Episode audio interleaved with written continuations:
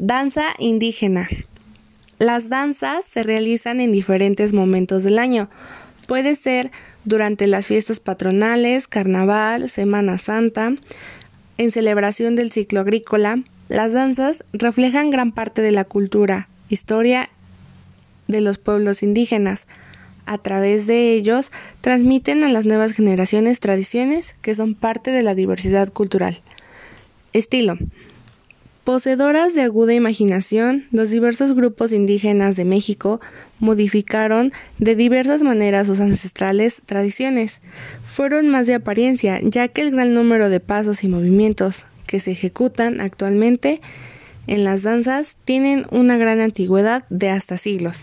Vestimenta es de lo más variada, ya que se combinan vistosos colores de diversos materiales y telas, así como plumas, semillas, espejos, penachos, entre otros elementos.